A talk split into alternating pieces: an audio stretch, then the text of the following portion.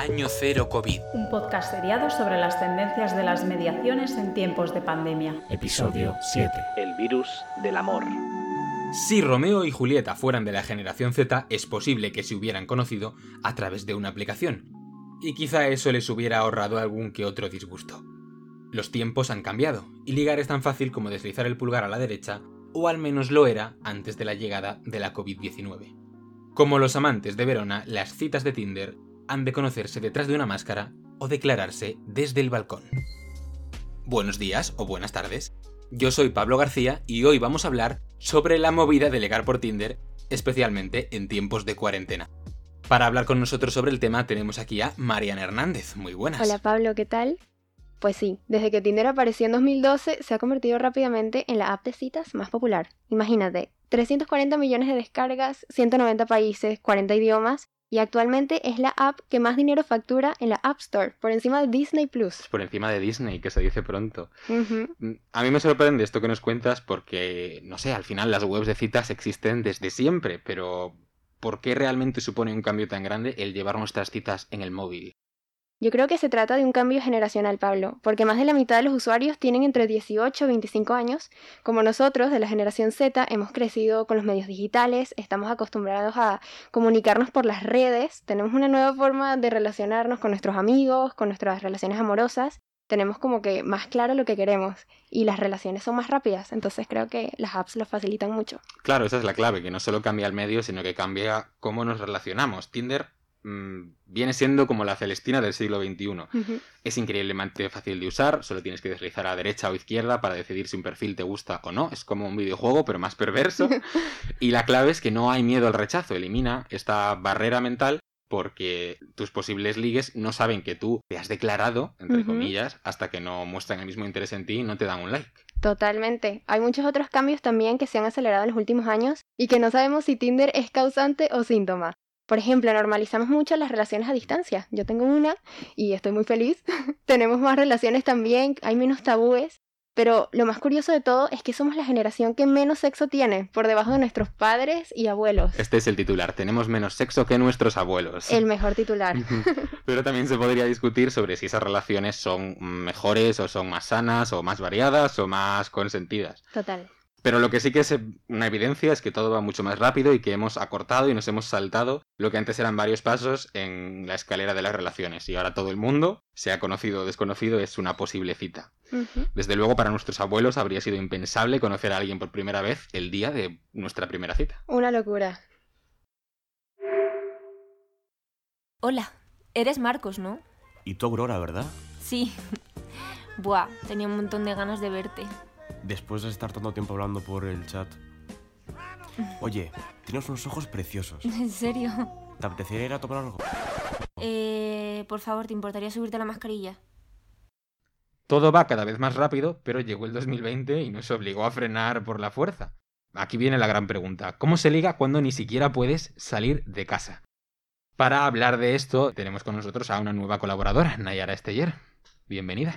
Buenos días, Pablo, ¿cómo estás? Aunque nos sorprenda, precisamente por el hecho de que no hemos podido salir, hemos ligado por Tinder más que nunca. El uso mundial subió un 50%. En España fue uno de los países donde más aumentó el uso de Tinder. No sé por qué no me sorprende. Se han enviado el doble de mensajes que en otros países. También hemos hablado durante más tiempo. Las conversaciones eran más largas porque las personas buscaban conocerse más para cuando llegara esa cita presencialmente, cuando terminara el confinamiento. Claro, el confinamiento nos obligó a parar, pero en, en todos los aspectos de nuestra vida, ¿no? También nos obligó a relacionarnos de otra forma, quizás. Sí. Y aunque se disparó el uso de Tinder, también cambiaron los objetivos de las personas. No solamente buscaban sexo o una relación amorosa, sino que también buscaban una conversación, entretenimiento. También muchos decían que buscaban una pareja para el segundo confinamiento, si es que ocurría. Y fueron cambiando también los usos de las personas. Bueno, todo esto en la teoría suena muy bien, pero lo que realmente yo me pregunto y creo que muchos estarán preguntando es si realmente esto ha ocurrido, ¿no? ¿Realmente acaso hay gente que ha conseguido ligar sin salir de casa? Pues sí, Pablo, hay gente y acá tenemos las pruebas. ¿Y, y cómo puede funcionar una relación así? Bueno, eh, el equipo de Tinder fue, fue agregando las herramientas necesarias para que las personas pudieran tener esas relaciones a distancia. Primero implementaron el servicio de videollamadas que se llamaba Face to Face para que las personas pudieran tener conversaciones cara a cara, aunque esto no fuera presencialmente.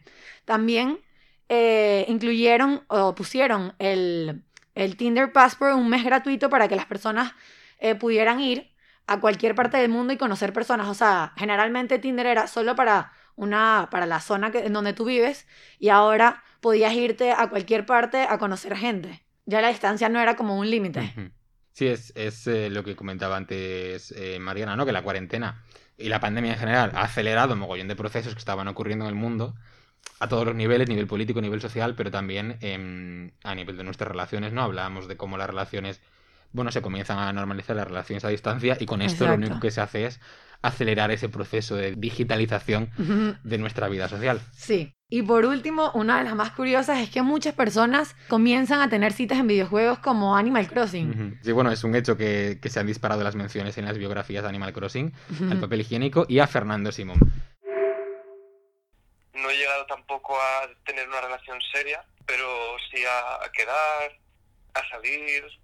Pues nos conocimos por Tinder y luego quedamos un día. Eh, durante la cuarentena eh, nos comunicamos por Tinder y cuando cogimos confianza hablábamos por Instagram y cuando ya quedamos, después del confinamiento, bastante después, hablábamos por WhatsApp.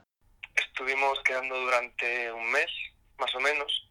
Nos enfadamos un poco y, y bueno, supongo que en este tipo de relaciones es normal que cuando hay un enfado o no se acaba muy bien, pues tampoco vuelva a haber ninguna reconciliación porque se pasa a otro y ya está. Pues opino de Tinder que puede ser buena opción para conocer gente, pero en realidad no estás conociendo a la persona de verdad porque cada uno pone lo que él percibe de sí mismo, pero en realidad puede no ser así. No me gusta de Tinder que es bastante frívolo. En un mundo que las redes sociales tienen tanta importancia, pues es una buena idea porque no se conoce tanta gente y menos con COVID que no, pue- no se puede salir de fiesta ni nada. No es lo mismo conocer a alguien por primera vez con mascarilla, sin mascarilla, eso sí. Eh, cuando conocí a la segunda persona, eh, en un sitio más o menos transitado y como nunca nos habíamos visto en persona, pues nos costó llegar a reconocernos por el tema de las mascarillas. Puede haber mucho catfish y también puede haber catfish que la gente puede poner fotos en las que es fotogénico y luego no es así. A mí me, ha- han contado de muchos casos de gente que no se parecía nada a las fotos. Entonces eso puede ser un peligro, la verdad. En el momento en que hablas con esas personas, pues hay perfiles muy variados y la verdad es que incluso hay gente que solo busca amistad, tampoco es que sea aquí una red social monotemática. Buscando un poco, sí que es verdad que puedes encontrar mucho tipo de gente y puedes pues, formar relaciones curiosas. Acabamos de oír la opinión de quienes sí han conseguido conectar por Tinder, pero nuestras siguientes colaboradoras tienen mucho que decir sobre la otra cara un poco más oscura de esta aplicación. Alicia de las Muelas Hola, ¿qué tal?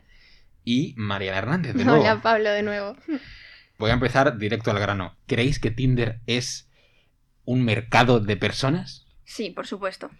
Tinder nos trata como si las personas fuéramos artículos de una tienda. Ya no hay intriga. No existe la posibilidad de enamorarse al azar. ¿Dónde quedó la magia de poder encontrar el amor de tu vida en cualquier parte? Como por ejemplo en el metro. A ver, Ari, yo creo que ya es hora de actualizarnos. Eso está un poco anticuado. No entiendo por qué alguien querría parar- pasarse toda su vida esperando a su media naranja cuando puede salir a buscarla y no solo a una. Es como poco realista, ¿no? Claro, pero eh, justo ahí has dado con la clave, no solo a una. Antes precisamente contigo hablábamos de cómo Tinder puede eliminar la barrera del miedo al rechazo, pero en qué medida, por otra parte, puede generar miedo al compromiso. Hombre, y no solo eso. Al no acercarnos a otras personas, cogemos miedo al cara a cara. Las relaciones son más directas, pero también menos estables. ¿Qué más da si alguien te rechaza en Tinder? Total, tienes tropecientos mil más esperándote. Pero es que la oportunidad que te ofrece Tinder de ser quien tú quieras ser, si dejas de lado, por ejemplo, el miedo a no gustar, puedes tener miles de posibilidades de ser tú, de conocer a una persona perfecta para ti y de decidir si luego quieres tener un compromiso, por supuesto. Bueno, Alicia, respecto a lo que decías de que siempre tienes a tropecientos mil más esperándote, creo que ahí está un poco la clave de, de esta cuestión, que mm, en Tinder no solo tienes a mucha más gente esperándote, sino que uno de los testimonios más frecuentes que, que, se dan es que siempre tienes la sensación de que puede haber alguien mejor, ¿no? De que de todos los peces en el mar, pues mm, estadísticamente probablemente no estés con el, con el que realmente sea tu media naranja. Y mm, esta necesidad de ser productivos constantemente en nuestra vida y de optimizar todo lo que hacemos, de algún modo se pasa también a nuestras relaciones. Eh, y esto enlaza también con el siguiente tema del que, del que os quería hablar, que es en qué medida realmente a Tinder como una empresa que es que obtiene beneficio de nosotros como usuarios, le interesa que encontremos pareja, porque si encontramos pareja, nos vamos de la aplicación. Exacto. Evidentemente no quiere que encontremos pareja, no le interesamos. Tinder no es Cupido. Encontrar el amor es solo una excusa bonita que nos vende para poder obtener información de nosotros y luego utilizarla con fines comerciales. Si encontramos pareja, la aplicación pierde su objetivo, y por lo tanto su beneficio. Pero lo peor es que juega con las ilusiones y la autoestima de la gente. Eso me parece horrible. Eh, leyendo el libro del algoritmo del amor, Judith Duportail analizaba la patente de, mm, de, Tinder y justo encontró una cosa, iba a decir curiosa, pero realmente diría peligrosa respecto a esto que acabas de decir, que es que Tinder tiene programado en su, en su propio algoritmo manipulaciones emocionales de manual, ¿no? Como hay una cosa a la que le llaman por un nombre que es sense of fate, sentido del destino, que es que el algoritmo de Tinder analiza tu biografía, tus fotos, la información que publicas en las redes sociales que enlazas y con todo eso crea un perfil y te juntas según tus intereses con otra gente sin comunicarte realmente lo que tienes en común con esa persona para que luego lo descubráis de forma casual y penséis que es forma del destino. Y esto es una manipulación premeditada en, en este algoritmo. A ver, pero yo creo también que no es para tanto. Creo que Tinder te ofrece más beneficios. Por ejemplo, ha unido a muchas parejas y ha hecho pasar un buen rato a otras tantas puede que Tinder no te garantice que vayas a encontrar el amor, eso está claro, pero puedes encontrar mil cosas más, como por ejemplo la química entre dos personas libre de prejuicios, eso puede ser increíble y eso no está en manos de nadie más que del amor. Bueno, eh, pues con esta reflexión tan bonita yo me temo que se nos ha acabado el tiempo para, este debate. Así que muchas gracias Alicia y Mariana por compartir vuestra opinión con nosotros hoy. Bueno, sobre Tinder hay muchas opiniones, pero yo prefiero el contacto directo. Y por eso hemos conducido nuestra propia encuesta entre 310 jóvenes del entorno de la Carlos III y amigos. Aunque sea solo a modo de curiosidad, yo creo que tenemos algunos resultados muy interesantes que se alinean bastante con las cifras oficiales. Por ejemplo, la mayoría de los encuestados son generación Z o mm, algún millennial por ahí espolvoreado, más del 90%. De ellos, aproximadamente la mitad, un 46,5%, utiliza Tinder o una aplicación similar, y uno de cada tres empezó a usarla durante la cuarentena. Más de la mitad, el 56%, conoció a alguien por Tinder durante la cuarentena y la mitad de ellos mantienen aún hoy en día su relación. Es decir, que 40 personas de nuestros 310 encuestados han triunfado. 20 de ellas la mantienen online y 20 de ellas la mantienen en persona, lo cual yo creo que no está nada mal, es mucho más de lo que yo esperaba. Como curiosidad, la mayoría de los encuestados solo busca conocer a gente nueva, o eso dicen, pero quienes buscaban una relación formal son los que más han ligado, concretamente un 69% de ellos, guiño guiño. Y también son los que han tenido relaciones más duraderas. Quienes solo buscaban un rollo también han tenido bastante suerte, la mitad han conseguido una relación, pero bueno, como era de esperar, han tenido relaciones muy cortas a la cola se quedan quienes solo buscaban sexo que apenas han conocido a nadie y en casi todos los casos no han pasado de unos pocos días de relación. Y desde aquí queremos mandar un saludo a una compañera que nos cuenta en esta encuesta que quería dejar de sentirse mal por no ligar, pero que ha fracasado porque por Tinder tampoco ha funcionado. A ver, ¿dónde está mi cámara? Amiga, vales mucho y no necesitas que una app de citas te lo confirme. Nosotros estamos seguros de que ya llegará tu momento. Dicho esto, si queréis cotillear un poco estas cifras que os conocemos, tenéis la infografía completa en las notas del programa. Yo creo que si algo podemos sacar en claro es que el mundo está cambiando muy rápido y nuestra forma de entender las relaciones se está transformando con él. Quizá nuestra generación no esté acostumbrada a esperar y la inmediatez de Tinder se haya convertido en la nueva normalidad y lo que para Shakespeare habría resultado una perversa tragedia, para nosotros puede ser la solución a la timidez, al encierro y a esas ganas de encontrar a alguien especial. ¿Y vosotros qué opináis? ¿Las apps de citas son el futuro o por el contrario pensáis que donde esté un buen juego de miradas no hay super like que valga? Podéis contarnos vuestra opinión en los comentarios si es que el lugar a donde se va a subir esto tiene comentarios y si no siempre podéis mandarnos un fax que la UC3M seguro que tiene uno. Y esto ha sido todo por el programa de hoy, que ha sido locutado, escrito, producido, grabado y editado por Mariana Hernández, Nayara Esteller, Alicia de las Muelas, Lucía Román y yo mismo, Pablo García. Esperamos haber sabido contagiaros ese virus del amor, el único para el que nunca existirá una vacuna.